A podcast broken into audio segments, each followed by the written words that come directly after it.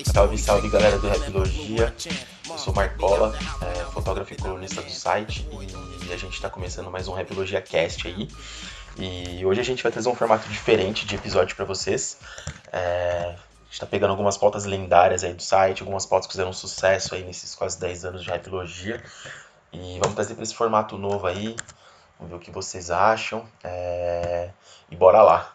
E bom, a gente vai começar com um assunto importantíssimo hoje aí, é, os 20 anos do disco Dancing, do Quasimoto, alter ego do Mad Lib aí, um dos, dos grandes discos aí do underground internacional, o primeiro disco do Quasimoto, é, uma das primeiras aparições aí do Mad Lib como, como MC e, bom, um dos grandes trabalhos como produtor dele também, né? Então a gente vai desenrolar aqui não só sobre o disco em si, mas também vamos falar sobre a gênese do Quasimoto e todas essas peculiaridades que fizeram dele essa, essa figura tão importante para o rap dos anos 2000 para cá. É, essa pauta foi escrita no retrasado por mim mesmo, é, num, num, especial aí de 18 anos do disco na época, que eu fiz para o site. E vocês vão poder acessar o link aí na descrição do podcast que eu vou deixar é, junto de algumas outras referências do episódio aí. Então é isso, rapaziada. Vamos nessa, vamos falar aí de dancinha.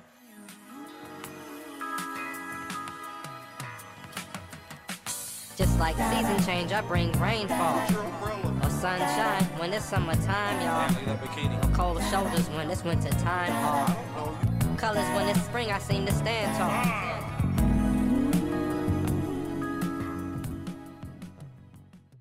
Esse é o primeiro bloco do Rapologia Cast, episódio sobre os 20 anos de Dancing. E vocês acabaram de ouvir Season Change, do segundo disco aí do Quasimoto. E nesse primeiro bloco a gente vai falar sobre a gênese do Quasimoto, né? Ou a gênese do Pequeno Amarelo, como eu eu coloquei na matéria. É, entender a gênese do Quasimoto é importante para a gente entender também a lógica do Mad Lib, né? as influências musicais que ele tem, a estética da música dele, a forma que ele tem de trabalhar, e mais importante do que tudo isso, entender também a forma que ele socializa com o meio musical. Então essa parte é muito importante porque a gente vai conseguir entender todo o processo de trabalho dele desde os anos 2000, exatamente 2000, quando ele lançou Dancing, até 2020. É, com Bendena, é, Pinata e todos os projetos que ele já ele já lançou aí nos últimos anos. Existem muitas teorias na internet sobre como o Quasimoto surgiu. É, tem muitos fãs tentando buscar essa resposta há muito tempo. É, algumas pessoas acham que ele é um tamanduá, algumas acham que ele é um ET, e tem gente que acha que ele parece o Alf, o teimoso também, né? Tipo uma capivara amarela, saca?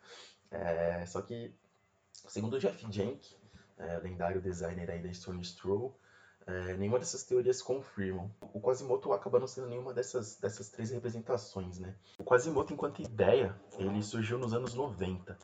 É, o Mad Lib entrou numa brisa de ácido, em algum rolê qualquer, é, e ele começou a pirar que ele poderia mixar a voz dele para que ela soasse diferente. Nessa época ele já rimava no Loot Pack, foi o primeiro grupo que ele participou, junto com o DJ Romes e o Witch Child. E ele cantava, ele rimava bem até na época, mas ele não gostava da voz dele. E ele se incomodava com o fato de que ela parecesse com a voz do Barry White.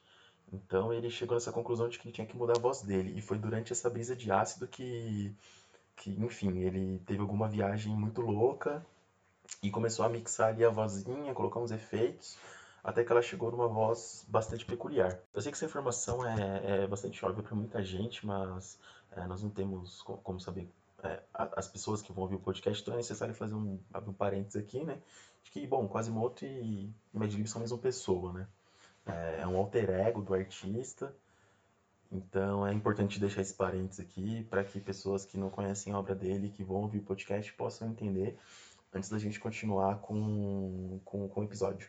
E nada mais é com o alter ego dele, que tem uma voz bastante parecida com alguém que inalou gazelho, como eu disse anteriormente, a partir dessa brisa de, de ácido, e daí surgiu esse alter ego do, do, do, do Mad Lib que a gente vai entender daqui para frente por que, que ele existe, né? por que, que ele nasceu. A primeira aparição do Quasimoto enquanto MC foi na faixa When I'm on the Mic, de 1999, que foi lançada no disco Sound Pieces da Antidote, do, do, do Pack. Quem fez as rimas do Quasimodo foi o Rich Child. E ele se vestiu de uma maneira muito estranha nesse clipe, ele lembrava bastante um alienígena, mas na verdade ele deveria se parecer com as drags do filme La Planète Sauvage, um filme de ficção científica lançado em 1973, é um filme francês. O Mad Lib era muito fã desse filme, cara, ele era muito apaixonado. Tanto que em 98, quando o Jeff Jenkins conheceu o Mad Lib, ele descobriu que o produtor que tinha feito algumas, algumas trilhas sonoras para esse filme. O Mad Lib também nasceu em 73. Essa informação é muito importante para a gente entender algumas, algumas nuances aí da, da gênese do Quasimodo daqui em diante. Quasimodo, man! Get off my back with the 20 questions, man! They're gonna mad the back here, right over there from the loop pack. Right over there, man! Ask Kim, man! Ask Kim! Where y'all from? We're from the West, OX to be exact. Lyric, the rest, your pack with flows and drop the order format. But what y'all on? Even though we flex it to the exit, on living daily, but the sound piece always be some next shit. Are y'all original? We stay original, why your subliminal lines at minimal perception. Poetical enemas for your section. I bet y'all money hungry. We digging crates to get them. What? what? We dropping beats to clocking's meats.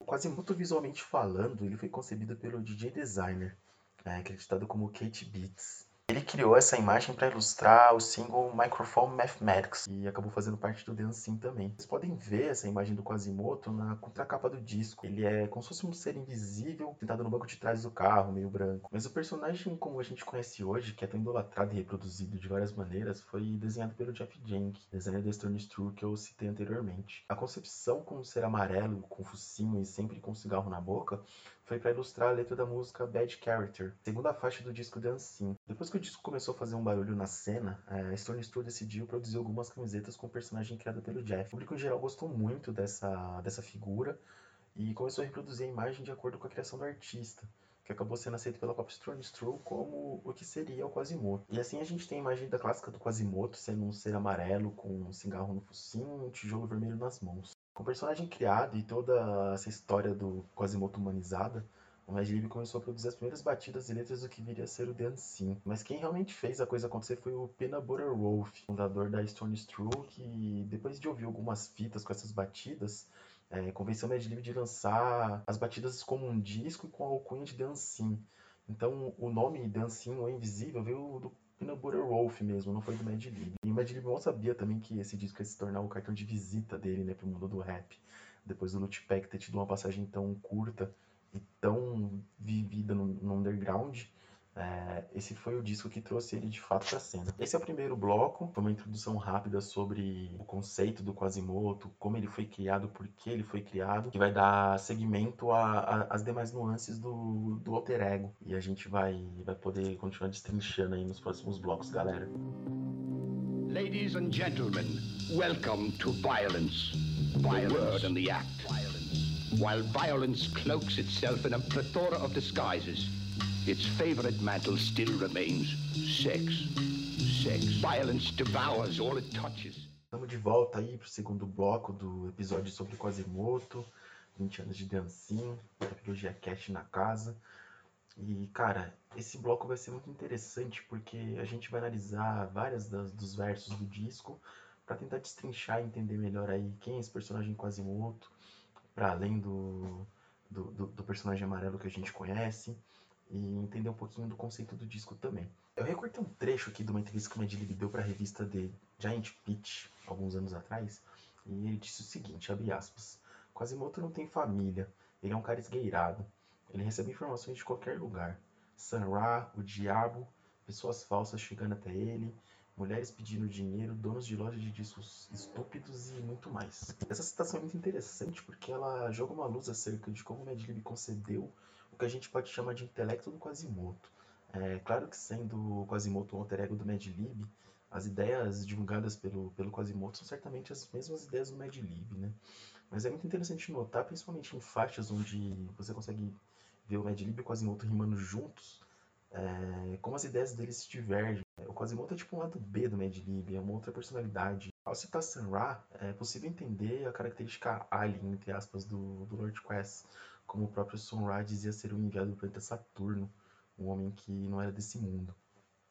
O Sun Ra influencia muito a obra do Mad Lib, é, seja com samples, ideias, filosofia e até mesmo com o nome de algumas músicas do Dancing, como Discipline 99 e Astro Black. A personalidade excêntrica do Sun Ra pode ser vista na própria personalidade do Mad Lib, É um cara que recusou praticamente todas as entrevistas que foram propostas para ele durante os anos 2000 e que só agora, vinte e tantos anos depois do início da carreira, pode ser visto falando mais abertamente do seu trabalho. O Madlib ele passa 24 horas do dia no seu estúdio, que é na verdade um castelo maçom alugado, produzindo música, ouvindo música, enfim, trabalhando com tudo que possa ser música. Então, diante dessas características, a gente pode considerar o Madlib como um discípulo do Sam Ra menos extravagante, no que se diz no visual, das roupas excêntricas que o Sam Ra usava e algumas ideias espirituais mais avançadas. Mas fica evidente que Dancing não deixa de ser o título mais apropriado pro, pro disco de um cara que vive às sombras, né? Mas Lib, durante toda a sua carreira, ele se propôs a fazer um tipo de rap que fugisse do ideal gangsta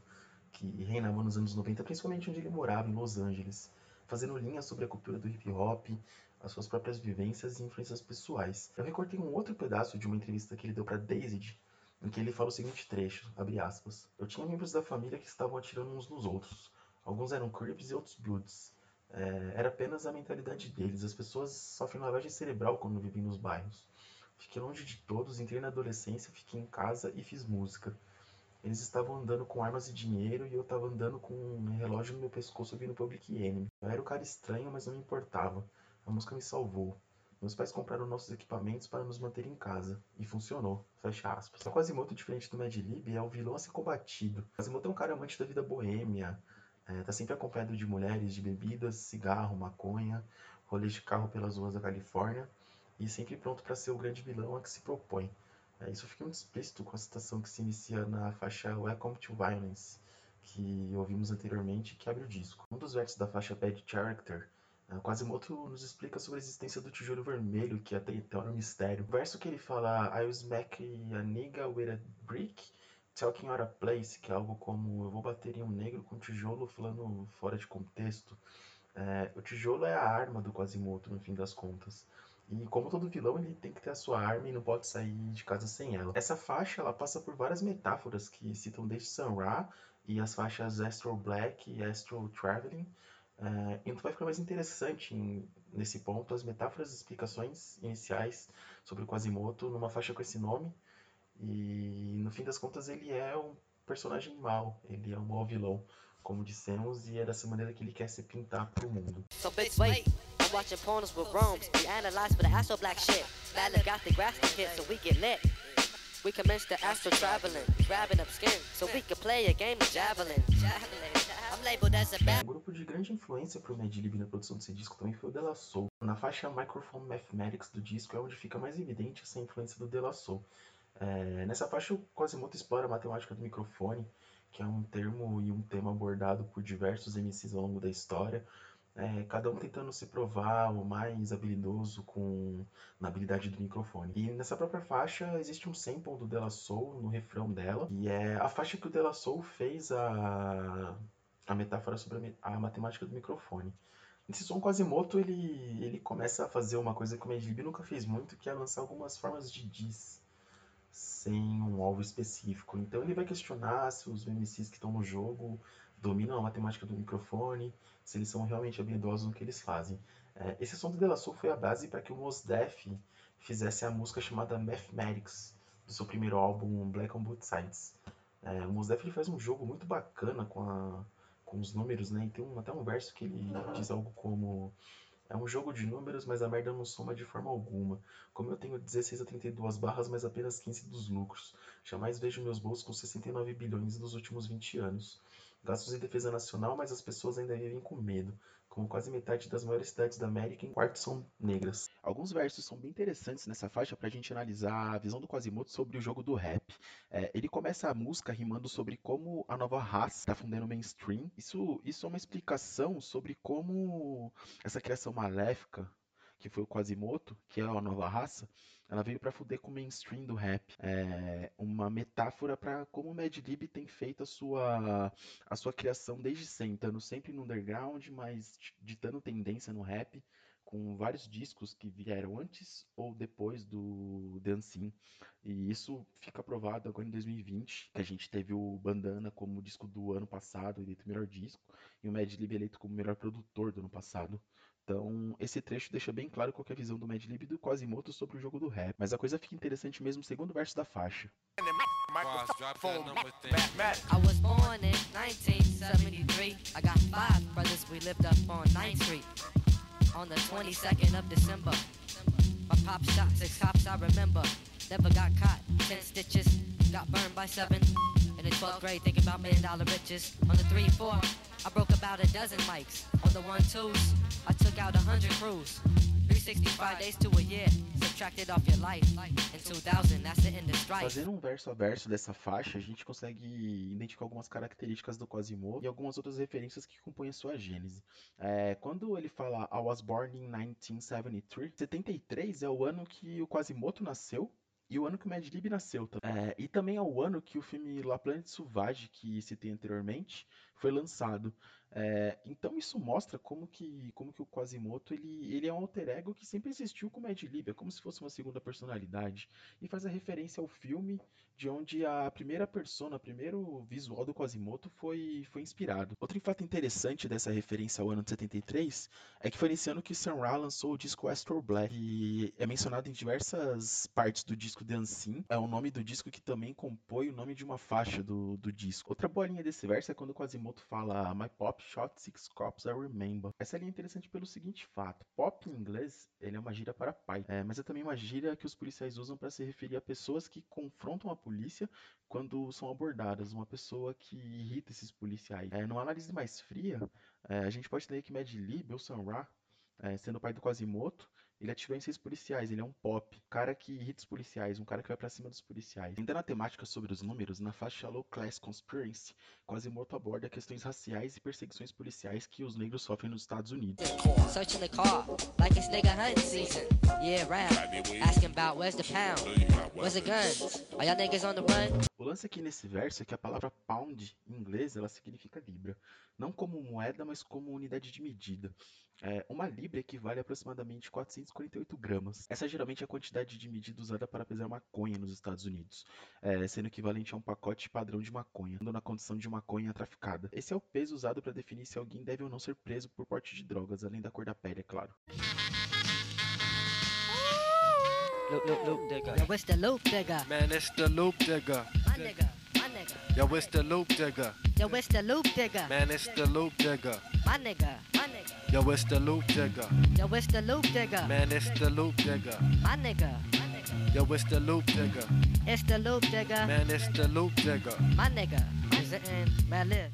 Agora que chegamos em Return of the Loop Digga, essa faixa ela dá uma guinada no disco e é a primeira das grandes referências à cultura dos crate diggers e das produções de hip hop, é, bem como uma das grandes homenagens às referências que o Mad Lib tem musicais e hum, de música negra em geral. É, essa faixa é interessante também porque é o Mad Lib que rima nela e não o Quasimoto. Então isso dá meio que um corte no meio do disco, vamos dizer assim. Crate Digger é uma pessoa que faz escavações atrás de discos e samples nunca utilizados. Ele está bem atrelado à cultura do vinil, de busca de sample em lojas de discos e caixas de discos. É, é uma cultura que está um pouco em decadência devido à era digital da música, mas o Madlib e Quasimodo se mantém firmes nessa empreitada.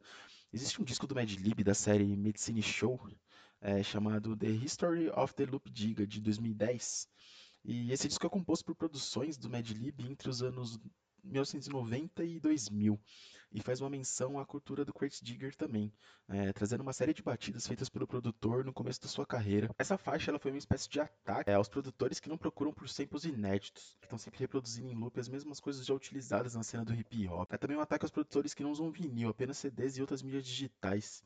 E o Mad Lib chama esses caras de preguiçosos é, fazendo mais uma vez uma crítica à decadência da cultura dos Crate Diggers, que ele tanto idolatra. Mad Lib também conta sobre quando ele roubava os discos da tia dele, quando ele começou a produzir as suas primeiras batidas, e na época ele não fazia ideia de que isso um dia podia se tornar uma forma de ganhar dinheiro que ele pudesse movimentar a cena com coisas novas ao invés de coisas quentes ou hits do momento. Ele segue nessa análise e faz uma homenagem ao real hip hop na faixa Boom Music, que vem depois de Return of the Loop Digga. É, o som é composto por os recortes e referências a músicas e momentos ocorridos na história do rap.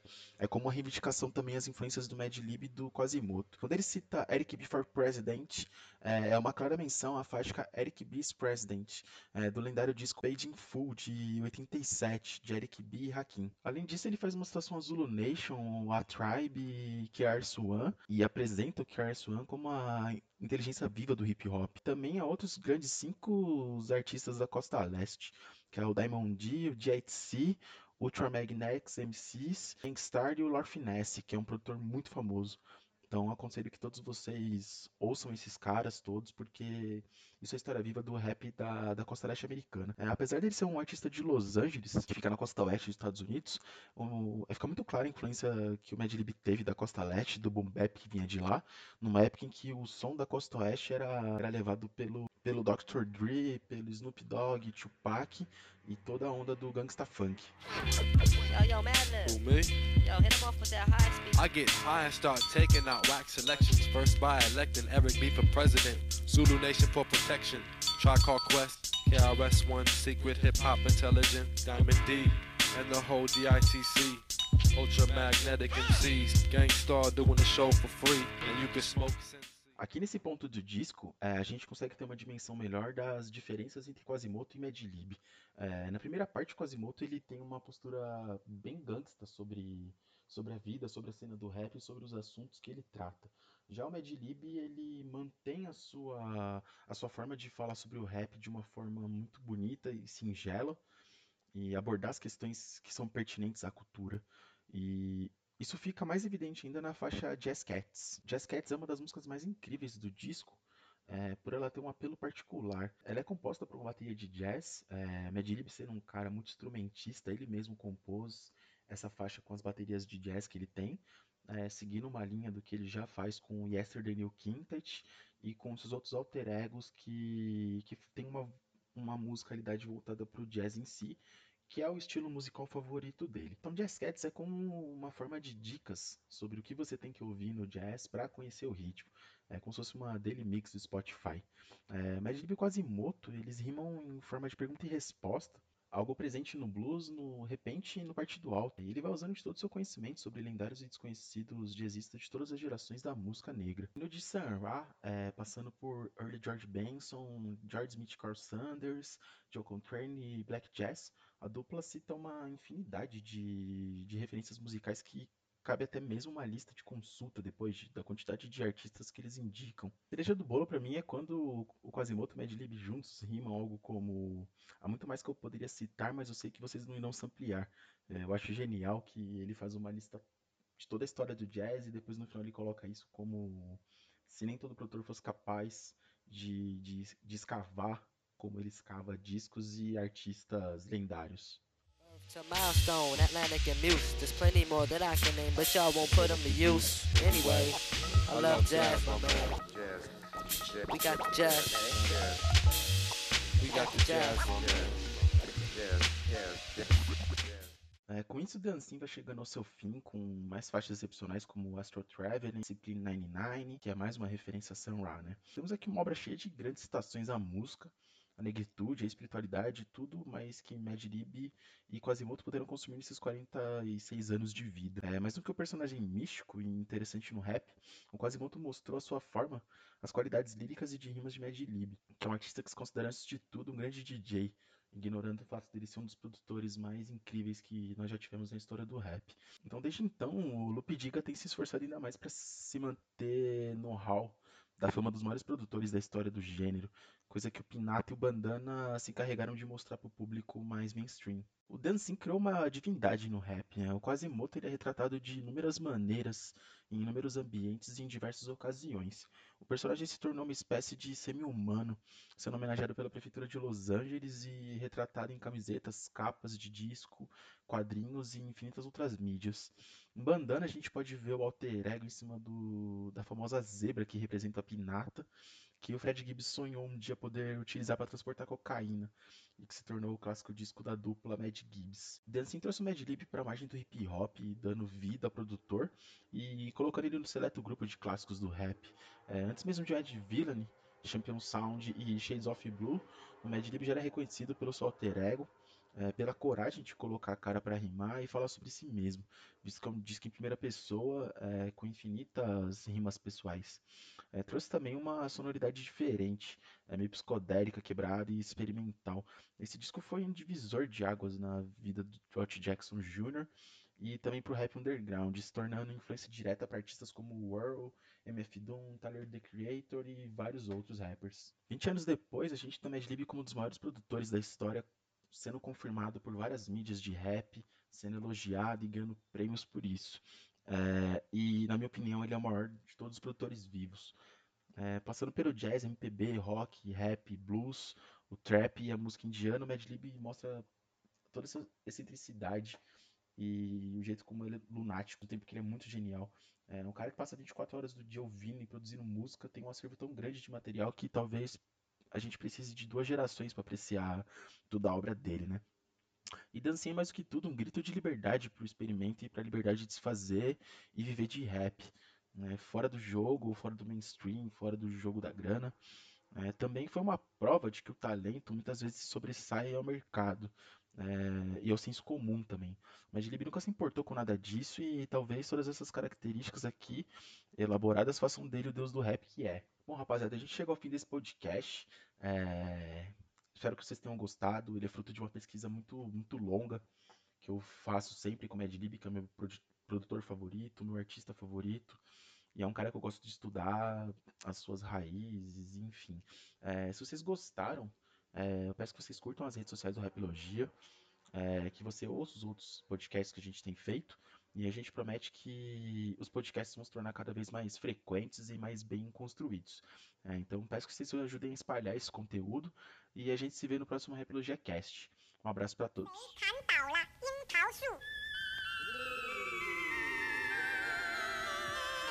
Today is the shadow of tomorrow. Today is the present future of yesterday. Yesterday is the shadow of today. The darkness of the past is yesterday. And the light of the past is yesterday. The days of yesterday are all numbered and some. And the word once. Because once upon a time